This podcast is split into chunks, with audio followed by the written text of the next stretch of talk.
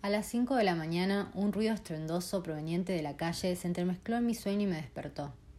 Mis ojos descubrieron una habitación a oscuras, iluminada tan solo por un rayo de luz de luna llena que se colaba por la ventana. Casualmente, ese mediodía le había visto descansando en el cielo celeste y me llamó la atención que aparezca en un horario que no le correspondía. De la misteriosa explosión no quedaron rastros, tan solo dos perros ladrando, acusando impotentemente lo acontecido. Poco a poco, el sonido se fue diluyendo hasta perderse por completo, como todo lo que sucede en la noche. Cerré los ojos a la espera de que mi mente se funda en el reino del inconsciente, pero nuevamente el silencio fue quebrado. Sin embargo, esta vez el sonido provenía de mi habitación. De hecho, estaba a unos pocos centímetros mío. Recuerdo que fue ella la que me dijo una vez que el sonido que hacen los mosquitos no es consecuencia del aleteo de sus pequeñas alas. Pues no. El zumbido en realidad se produce únicamente por el instinto del insecto para alimentarse de tu sangre. Vos escuchás el ruido, te molesta, mueves tu brazo para espantarlo o matarlo, y eso hace que la sangre fluya por tu torrente sanguíneo, agrandando tus venas y permitiendo así ser vistas y penetradas con mayor facilidad. Tratando de alejar al mosquito, no estás haciendo más que facilitarle el trabajo de picarte, me explicó. Y ahí estaba yo, en una habitación parcialmente iluminada por la luna y un mosquito intentando lograr que acelere mi flujo sanguíneo para poder devorarme. Pero no cedí.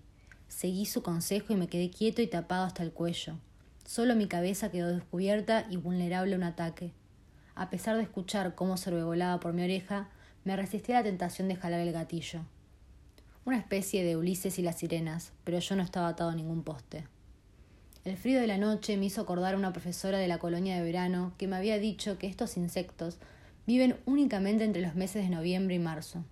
Por lo tanto, la intrusión de este mosquito en pleno invierno ponía en juicio los conocimientos de aquella profesora.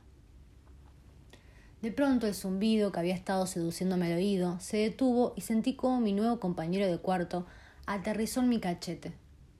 Finalmente pensé en liquidar el asunto, pegarme una cachetada y terminar automáticamente con su vida. Pero me contuve. Había algo en él que me cautivaba, como si este encuentro no hubiera sido casual.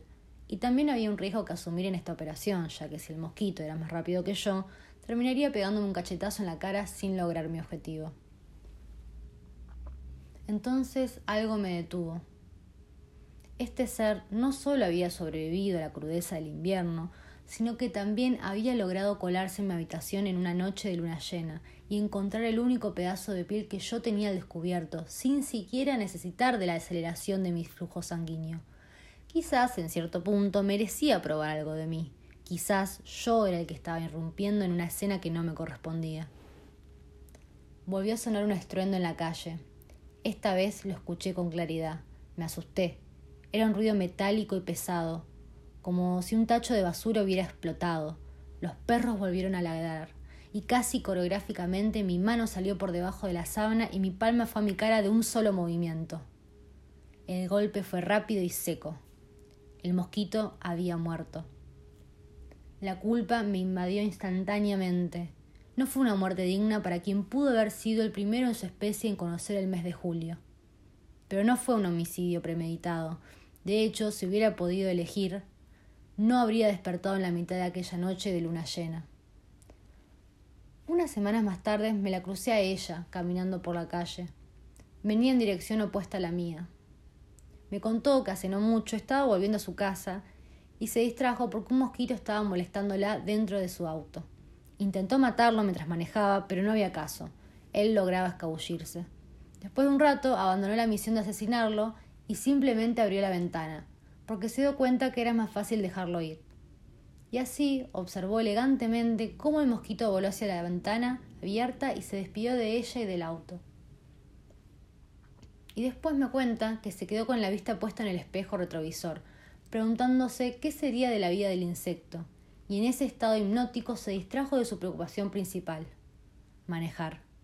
Me dijo que cuando recuperó la atención del volante ya era muy tarde. Se chocó de frente con un tacho de basura. Me admitió que estaba sola y asustada y que pensó en escribirme, pero le pareció que no correspondía.